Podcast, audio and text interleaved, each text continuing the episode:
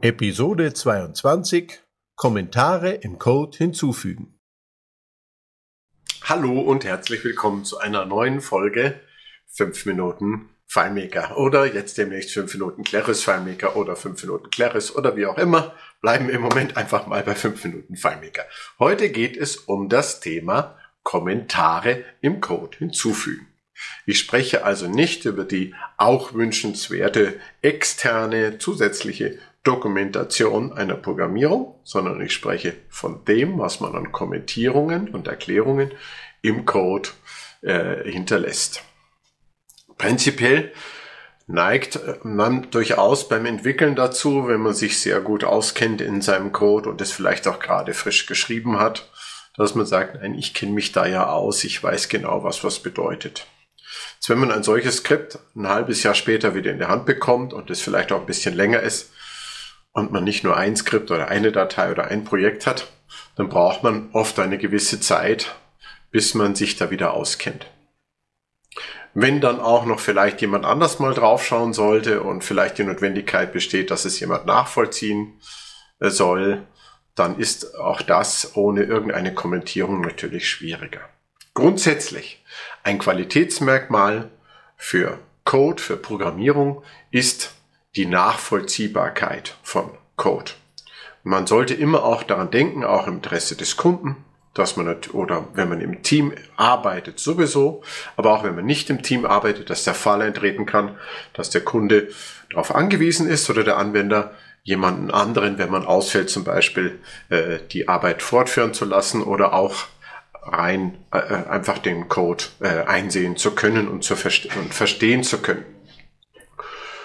Um eben Code nachvollziehen zu können, sind Kommentare ganz hilfreich. Was für Arten von, was für Möglichkeiten gibt es denn in FileMaker, um Kommentare im Code, also in den Skripten, vorwiegend äh, und in den, in den Formeln, in den Kalkulationen äh, zu hinterlassen? Zum einen gibt es den Skriptbefehl Kommentar.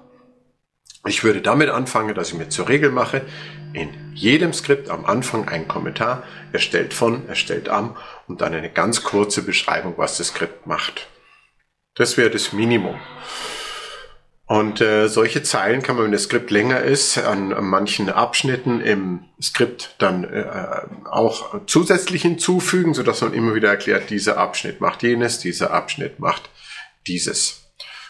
Weiterhin gibt es die Möglichkeit, die ich auch ganz wichtig finde, in Formeln dann, eben zum Beispiel bei Feldwert setzen und dann geht der Formel-Editor auf und dann gebe ich da meine Formel, meine Berechnung ein und dann kann ich über slash slash, also zwei schräge Striche, einen einzeiligen Kommentar hinzufügen in die Formel reinschreiben. Ans Ende der Zeile oder eine neue Zeile schreibe ich dann einfach meinen einzeiligen Kommentar. Einzeilig heißt nicht, dass der in dem Fenster nur eine Zeile lang sein kann. Der kann mehrere Zeilen natürlich lang sein, aber die Zeile für slash slash endet mit der, äh, mit dem, mit der Eingabetaste, mit der Return-Taste. Wenn ich einen neuen Zeilensprung einfüge, dann endet dieser einzeilige Kommentar und dann kann ich nicht weiterschreiben. Der ist also wirklich nur für einen einzeiligen Kommentar. Wenn ich komplexere Kommentare in meinen Berechnungen und Formeln äh, hinterlassen möchte,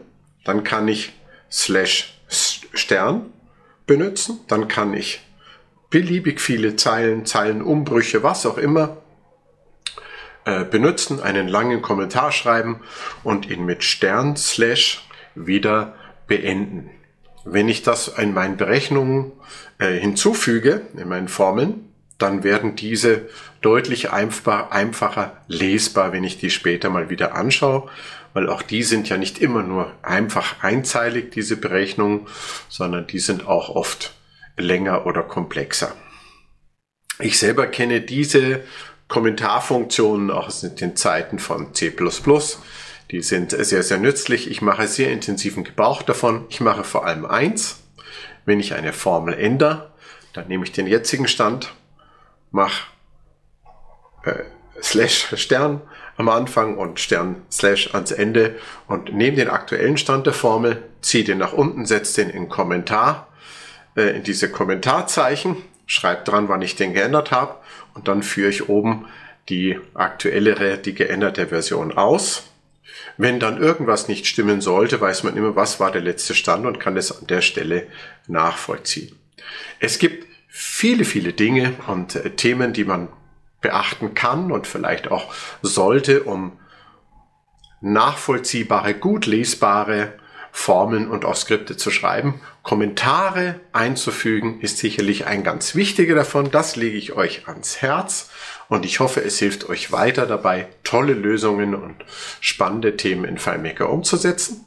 Und ich freue mich, wenn ihr dabei seid, wenn ihr wieder dabei seid, wenn es heißt 5 Minuten FileMaker. Tschüss!